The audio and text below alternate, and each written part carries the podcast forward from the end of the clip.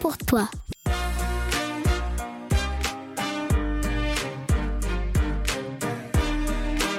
Aujourd'hui, on lit pour toi Les As de l'info.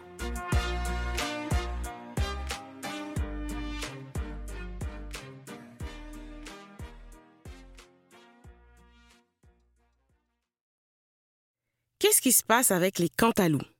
Un texte de Lisiane Alexandre publié le 19 décembre 2023 sur le site Les As de l'Info. Tu as peut-être remarqué qu'un fruit à chair orangée, le cantalou, est dans l'actualité depuis quelques semaines. Le cantalou est lié à une maladie qui circule plus que d'habitude ces temps-ci. La salmonellose. Mais est-ce que c'est grave? Peut-on en manger sans tomber malade? Voici tout ce que tu dois savoir. Tout a commencé quand on a découvert que beaucoup de cantalous vendus en Amérique du Nord étaient contaminés avec une bactérie, la salmonelle. Quand une personne ou un animal est en contact avec cette bactérie, il peut attraper une maladie qu'on appelle salmonellose. C'est quoi la salmonelle? C'est une bactérie qui vit sur nos animaux de compagnie et sur le bétail, en particulier les veaux. La salmonelle peut aussi se retrouver dans plusieurs aliments. La viande crue, en particulier le poulet, des fruits, légumes ou graines crues avant qu'ils ne soient lavés, des œufs crus ou pas assez cuits, des produits laitiers. Il est impossible de deviner si un aliment contient ou non cette bactérie, car on ne peut pas la voir à l'œil nu. Par exemple, un cantalou peut paraître parfaitement normal alors que la salmonelle vit sur son écorce. Quand on le coupe sans l'avoir d'abord lavé à l'eau chaude, on transfère la bactérie dans la chair du fruit qu'on mange ensuite. C'est là qu'on risque d'attraper la salmonellose. La salmo quoi? La salmonellose est la maladie provoquée par la bactérie appelée salmonelle. Cette infection peut se transmettre de différentes façons en mangeant un aliment qui contient la bactérie salmonelle, en touchant une surface contaminée, par exemple une assiette où on a déposé du poulet cru, puis en portant sa main à sa bouche, en touchant à un animal contaminé, puis en portant sa main à sa bouche. La plupart des gens qui ont la salmonellose guérissent facilement en moins d'une semaine, mais d'autres personnes peuvent tomber gravement malades et avoir besoin d'être hospitalisées. Que s'est-il passé? La salmonelle s'est retrouvée dans plusieurs cantalous vendus un peu partout au Canada et aux États-Unis. L'Agence de la santé publique du Canada a compté 153 cas de salmonellose à travers le pays. Au moins 53 personnes ont été hospitalisées et 6 sont malheureusement décédées. Pour protéger la population, l'Agence de la santé publique du Canada a fait des rappels c'est-à-dire qu'elle a dit à tout le monde de jeter ses cantalous sans les manger. Elle a interdit aux commerces, comme les épiceries et les restaurants, de vendre certains cantalous. Ce que tu peux faire pour te protéger de la salmonelle. Pour te protéger de cette vilaine bactérie, tu dois te laver les mains très très souvent. Tu dois surtout le faire après avoir flatté ton animal de compagnie, après être allé aux toilettes et avant de manger. Assure-toi de bien laver à l'eau chaude les fruits et légumes frais avant de les manger. Tu enlèveras ainsi les bactéries, la terre et les autres saletés sur leur peau. Tu peux décider d'éviter de manger du cantalou dans les prochaines semaines, par prudence, mais sache que tu peux quand même en manger. Brosse bien l'écorce sous l'eau avant de le couper, puis assure-toi de laver ton couteau et ta planche après. Si tu cherches un petit cadeau à offrir à tes parents, tu peux glisser un thermomètre à viande dans leur bas de Noël. Ainsi, ils pourront s'assurer de bien cuire les viandes que vous mangez, surtout les volailles. Si tu adores le cantalou, c'est une bonne occasion de découvrir d'autres variétés de melons, comme le melon à chair jaune et le melon miel. Savais-tu qu'il existe un melon appelé melon de Montréal?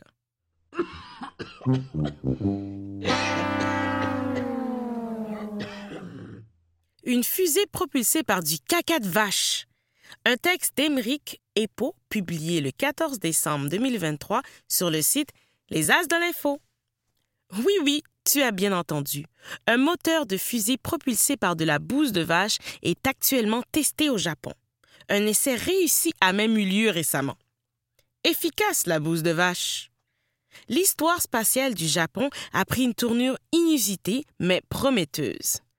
Le 7 décembre, la compagnie japonaise Interstellar Technology a testé à Taiki le tout premier moteur de fusée propulsé à 100% par du caca de bovin. Et c'est une réussite. Le moteur a propulsé une grosse flamme bleue et orange pendant une dizaine de secondes. L'entreprise espère pouvoir utiliser ce moteur très spécial dans une fusée et envoyer des satellites dans l'espace de façon moins polluante. Comment ça marche? Le caca de vache est récolté et fermenté dans une grosse cuve avec de l'eau. La fermentation anaérobie, c'est-à-dire sans oxygène, transforme ces éléments en carburant. On appelle cela un biogaz, puisqu'il s'agit d'un gaz combustible composé de matière organique. En tout, 900 vaches laitières locales ont contribué à la réussite de ce test en fournissant la matière première. À elle seule, elle génère 40 tonnes de bouse par semaine. C'est l'équivalent du poids d'une baleine à bosse. Ça fait beaucoup. Je suis heureux de penser que les déchets de nos bêtes servent à faire voler une fusée, a déclaré l'un des producteurs laitiers un journaliste de l'agence France Presse. Un carburant bon pour l'environnement. L'agriculture pollue énormément, et étonnamment, les bouses de vaches aussi. Ce biogaz permettrait donc de réduire l'empreinte environnementale des fermes. Ce carburant est aussi une excellente solution pour le futur puisque c'est une énergie renouvelable. Les vaches n'arrêteront pas de faire caca de sitôt. Et savais-tu que ce n'est pas la première fois que de la bouse de vache est utilisée comme carburant? Ce biogaz fait rouler des bus en Inde et alimente certains systèmes de chauffage de bateaux. Toutefois, une question me turlupine. Du carburant fabriqué avec de la bouse de vache, est-ce que ça pue? Et toi, si tu pouvais transformer quelque chose en carburant, que choisirais-tu?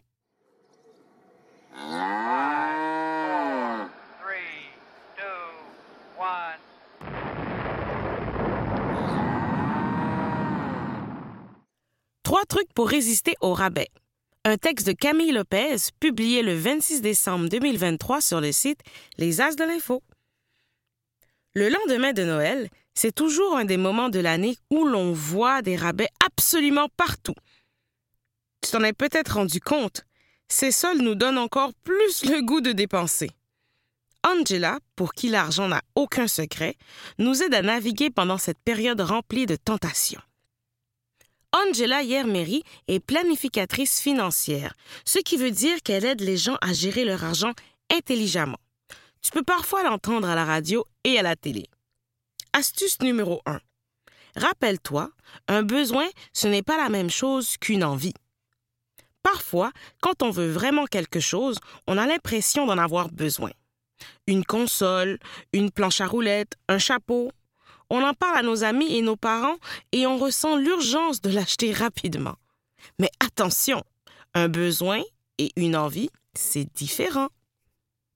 Un besoin, c'est quelque chose qui est essentiel à notre vie. Pour vivre, on a entre autres besoin de manger, de boire, de se vêtir et d'être en sécurité. Une envie, c'est plutôt le désir d'obtenir quelque chose que l'on n'a pas et qui n'est pas essentiel à notre vie. Angela, planificatrice financière chez Desjardins, nous dit Les besoins sont très souvent les mêmes, peu importe l'âge. Les envies changent avec l'âge. Bébé, on veut un toutou ou une poupée pour s'amuser. Quand on est plus vieux, on veut un téléphone intelligent. Et parfois, les envies sont très fortes et difficiles à ignorer. Angela nous partage quatre questions à se poser pour déterminer si on a besoin ou simplement envie de quelque chose. Est-ce que cet article est nécessaire pour ma survie? Est-ce que cet article me sera utile dans quelques mois ou quelques années? S'il s'agit d'un besoin, est-ce que je peux le combler pour moins cher? Combien d'envies ai-je comblé dernièrement? Est-ce que je me suis souvent fait plaisir? Si ça fait longtemps, je suis peut-être dû pour une petite récompense. Astuce numéro 2. Établir un montant limite et faire des choix. plein de rabais, ça peut devenir étourdissant. On a l'impression qu'il faut tout acheter, sinon on manque une opportunité. Tu dois toutefois te rappeler que l'argent n'est pas illimité. Même quand on magasine pendant les soldes, il faut se fixer un budget. J'en ai parlé avec Angela, planificatrice financière. Voici ce qu'elle m'a dit. Souvent, pendant les grosses ventes, je me fixe un montant limite et je ne peux pas dépenser plus. Donc, je dois faire des choix. La plupart du temps, je suis tout de même contente de mes achats à rabais et de savoir que j'ai été raisonnable dans mes dépenses. Astuce numéro 3. Prendre le temps d'y réfléchir. Résister au rabais, c'est difficile pour tout le monde, même pour une experte de l'argent comme Angela. Son truc, sortir du magasin. Elle nous explique sa drôle d'astuce. J'y réfléchis et je sors du magasin. Lorsque je suis sortie, je me pose ces questions. Est-ce que je devrais plutôt acheter quelque chose que je vais utiliser plus souvent? Si je dépense pour cela, est-ce que je dois laisser tomber un projet parce que je n'aurai plus d'argent pour le réaliser? Si je suis décidée, je retourne l'acheter. Sinon, je me dis qu'il y en aura d'autres, des soldes. Et toi, Trouves-tu cela difficile de résister aux soldes? Vas-tu retenir ces trois astuces?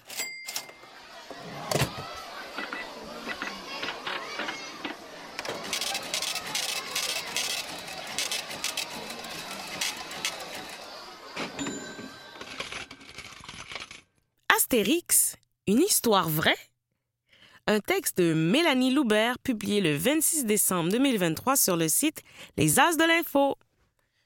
Les histoires d'Astérix et Obélix ont bercé toute mon enfance. J'ai lu toutes les BD de ces personnages merveilleux à la bibliothèque à côté de chez moi. Mais connais-tu la vraie histoire qui se cache derrière ces livres et ces films pleins de magie? Le vrai de vrai Astérix. Le personnage principal, Astérix, est une invention de l'auteur René Goscinny et du dessinateur Albert Uderzo. Cependant, ils se sont inspirés d'un personnage français très connu qui a bel et bien existé, Vercingétorix. Oui, oui, il s'appelle vraiment comme ça. Ce nom celtique signifie grand roi des guerriers. Non seulement Vercingétorix était un guerrier, mais il était le chef et le roi des Avernes de l'an 52 à 46 avant Jésus-Christ. Mais qui sont les Avernes? J'y arrive. Parlons géographie. Les Avernes étaient un des peuples qui vivaient à l'époque en Gaule, une région qui correspond aujourd'hui à une partie de la France. Reconnais-tu la phrase? Un village peuplé d'irréductibles Gaulois résiste encore et toujours à l'envahisseur. Chaque histoire d'Astérix et Obélix commence avec cette phrase. Les Gaulois étaient donc les habitants de la Gaule. Et les Avernes étaient aussi des Gaulois. L'envahisseur, lui, qui est-il? Ce sont les Romains, bien sûr. Les vilains Romains. Dans les aventures d'Astérix et Obélix, les Romains multiplient les ruses pour essayer d'envahir le village de nos héros. Mais ils n'y arrivent jamais. Pourquoi? Parce que les villageois ont un secret. Ils ont une potion magique qui les rend invincibles. Cette guerre de territoire fait référence à un événement qui a bel et bien existé, la guerre des Gaules. Il s'agit d'une série de guerres menées par Jules César, le chef des Romains, contre plusieurs tribus gauloises, dont la tribu de Vercingétorix. Et même s'il n'avait pas de potion magique, Vercingétorix était célébré pour ses réussites militaires et perçu comme un incroyable guerrier. Malheureusement, le village de Vercingétorix a fini par perdre et se faire envahir par les Romains. Je préfère la fin de l'histoire d'Astérix, moi. Et toi, connais-tu bien le monde d'Astérix?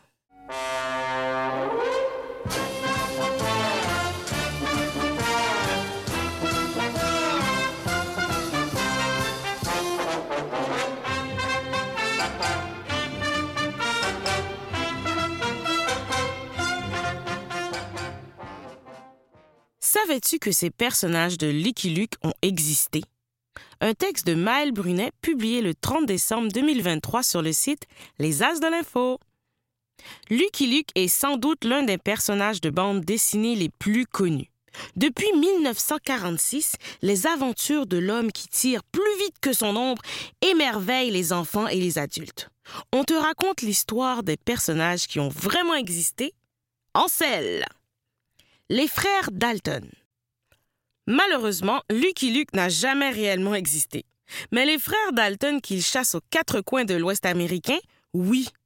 Et si leur vrai prénom était différent de ceux dans les BD? Leur réputation était identique. Bob, Emmett, Grat et Bill Dalton étaient connus pour commettre des vols et attaquer des trains. Et pourtant, les frères Dalton ont commencé leur vie dans la légalité. Bob, Emmett et Grat ont même été policiers. Mais ils ont profité de leur pouvoir pour enfreindre la loi. Quant à Bill, il a quitté la maison familiale pour partir en Californie. Il va aussi vivre comme hors-la-loi, mais ne fera jamais partie de la bande des Dalton. Et comme ses frères, il finira par être abattu par la police. Enfin, pas tous ses frères. Blessé, Emmett est l'un des seuls survivants d'une fusillade entre la bande des Dalton et la police après l'attaque de deux banques à Coffeeville, au Kansas. Il a fait de la prison et une fois libéré, il est devenu un acteur très célèbre à Hollywood au point même de jouer dans un film de western qui raconte l'histoire de Dalton. Billy the Kid. Billy the Kid, l'enfant capricieux à qui Lucky Luke donne la fessée, a lui aussi existé. Contrairement à la bande dessinée, le vrai Billy n'a pas commencé sa carrière de bandit en attaquant une diligence à 5 ans. Mais ce hors-la-loi très dangereux et craint dans l'Ouest américain, a aussi commencé tôt dans la criminalité puisqu'il n'a vécu que 21 ans. Il s'est fait connaître pour avoir la gâchette facile et pour ses évasions spectaculaires. Calamity Jane. Il n'y a pas que les bandits qui ont inspiré la bande dessinée. Malgré son statut de cow-boy solitaire, il est arrivé à Lucky Luke de faire équipe, notamment avec Calamity Jane. Dans ce Far West, dont la légende a surtout retenu les exploits d'hommes, Calamity Jane a su se démarquer. À seulement 15 ans, elle abandonne sa famille et part seule vivre dans l'Ouest sauvage. Elle y apprend à chasser, à pêcher et à se défendre. Des aptitudes qui vont l'aider au cours de ses aventures. Elle aura participé à certaines des plus grandes batailles américaines en se faisant passer pour un homme comme la bataille de Little Bighorn contre le chef autochtone Sitting Bull et ses guerriers. Bien qu'elle soit la seule source de ces histoires, Calamity Jane reste une légende du Far West grâce au mystère qui l'entoure. Connaissais-tu ces histoires? Et toi, quel est ton personnage de bande dessinée préféré?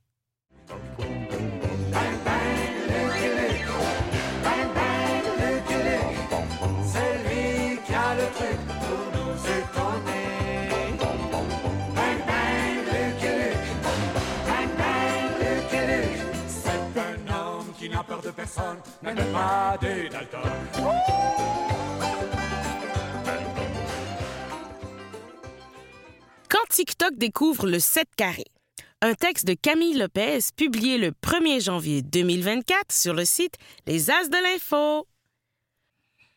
Non, TikTok, ce n'est pas juste des vidéos de chats et des défis un peu douteux. La preuve, une école de danse traditionnelle d'ici cartonne sur le réseau social. Ces vidéos sont des petits bouts d'histoire québécoise, mais aussi d'ailleurs. Bienvenue chez les mutins de Longueuil. Des danses de partout, partout. Savais-tu que la plupart des cultures ont leur propre danse traditionnelle? Au Québec, par exemple, on danse le sept carré. En Argentine, on se secoue en dansant le malambo. Et en Turquie, on danse le horon. À l'école des mutins Longueuil, fondée en 1960, on enseigne plus de 1000 danses traditionnelles. Et puisque chaque danse vient avec ses vêtements typiques, le costumier de l'école est plein à craquer. Ces danses nous permettent de mieux comprendre d'autres cultures et de comprendre pourquoi leurs danses sont importantes, explique Olivier Paré, directeur artistique et pédagogique de l'école des mutins. L'activité connaît un regain de popularité depuis quelques années et elle intéresse toutes les générations. La preuve, les élèves de l'école des mutins ont entre 3 et 90 ans. Un succès fou sur TikTok. Pendant la pandémie, alors qu'on était tous confinés à la maison, les professeurs de l'école ont eu une idée. Publier des vidéos de leur danse et de leurs magnifiques costumes sur TikTok. Dans les commentaires des vidéos, des gens de partout dans le monde se sont émerveillés de voir leur propre danse traditionnelle être prise par des Canadiens. La première vidéo qui est devenue populaire, c'est celle où on a montré nos costumes mexicains. On a vu des commentaires en espagnol commencer à rentrer, se réjouit Olivier Paris.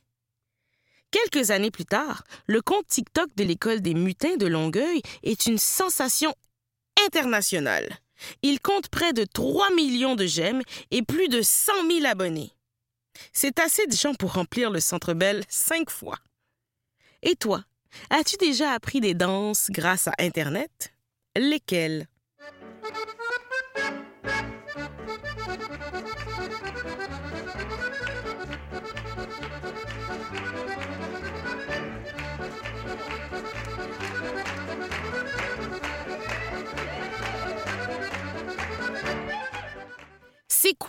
Troll?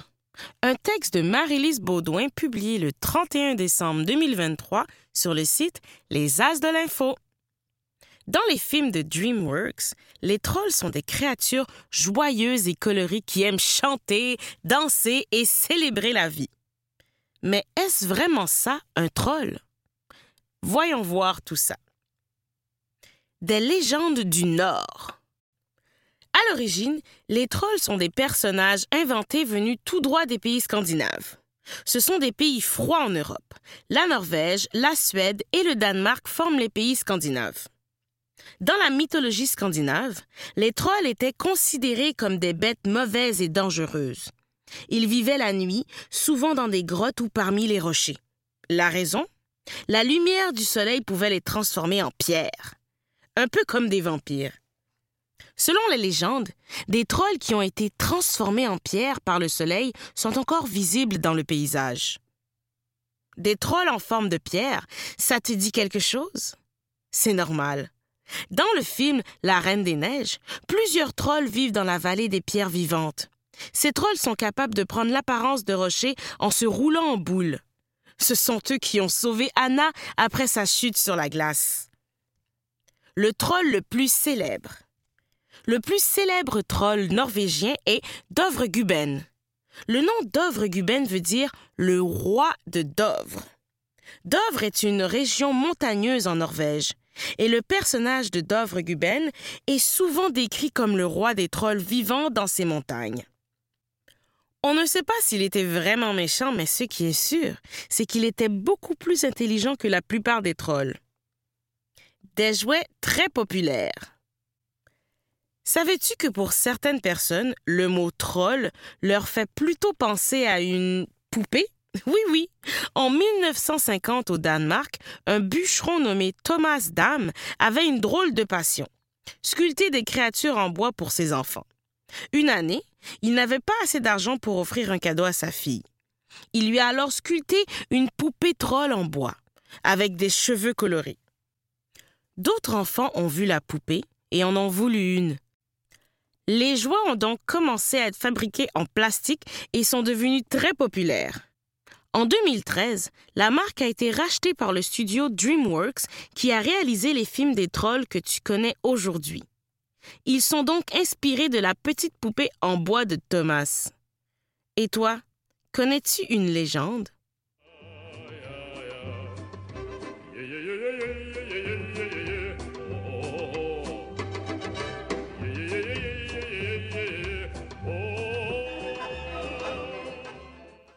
Qui se passe en Ukraine? Un texte de Caroline Bouffard publié le 14 décembre 2023 sur le site Les As de l'Info. Depuis les dernières semaines, on parle beaucoup de la guerre entre Israël et le Hamas. Ce n'est malheureusement pas le seul conflit qui fait rage sur la planète. On a voulu prendre des nouvelles de l'Ukraine. La situation s'est-elle améliorée? Justin Massy, professeur à l'UCAM, a répondu à mes questions. L'Ukraine en mauvaise posture. La guerre en Ukraine a débuté il y a presque deux ans. Les Ukrainiens s'apprêtent à passer un deuxième hiver sous les bombes de la Russie. Au début de l'été, On sentait que l'armée ukrainienne avait des chances de reprendre du terrain et de faire reculer l'armée russe. Les pays alliés de l'Ukraine ont donné beaucoup de munitions et d'armes aux Ukrainiens pour les aider à repousser leur ennemi. Malheureusement, cette opération appelée contre-offensive n'a pas donné les résultats espérés. En fait, c'est maintenant l'armée russe qui est passée à l'offensive, c'est-à-dire en mode attaque. En raison de ces résultats décevants, les alliés de l'Ukraine hésitent maintenant à lui donner de l'argent. L'Ukraine, qui compte 100 millions d'habitants de moins que la Russie, ne peut pas résister à l'armée russe sans aide extérieure. À quoi s'attendre dans les prochains mois? On devrait s'attendre que les Russes fassent la même chose que l'hiver dernier, m'explique Justin Massy. C'est-à-dire envoyer des pluies de missiles et de drones sur les infrastructures énergétiques des Ukrainiens pour qu'ils aient froid. C'est déjà commencé. Ce que ça veut dire, c'est que la Russie vise les centrales électriques et de gaz dans le but de priver les Ukrainiens de chauffage, d'électricité et d'eau. Et les prochaines années? Pour Justin Massy, on est loin d'un cessez-le-feu ou d'une négociation. Il n'y a aucune ouverture. Dans son dernier discours, Poutine dit que les Ukrainiens font partie de la nation russe. Ça ne peut pas être plus clair. Les ambitions sont transparentes. Elles sont dites publiquement. En d'autres mots, Poutine a bien l'intention de poursuivre la guerre jusqu'à la victoire russe. Le président Zelensky est-il toujours au pouvoir en Ukraine? Oui, mais il a plus de difficultés à avoir le soutien des pays alliés moins de victoires sur le terrain. Cela veut dire moins d'argent. Et cela veut aussi dire plus de critiques pour Zelensky en Ukraine. Normalement, il aurait dû y avoir des élections présidentielles en Ukraine en octobre 2023. Elles ont été repoussées parce que cela n'aurait pas été prudent de faire sortir les gens pour qu'ils aillent voter. Mais des opposants de Zelensky disent que ce n'est pas démocratique de ne pas tenir d'élections. Quels sont tes souhaits de 2024 pour l'Ukraine?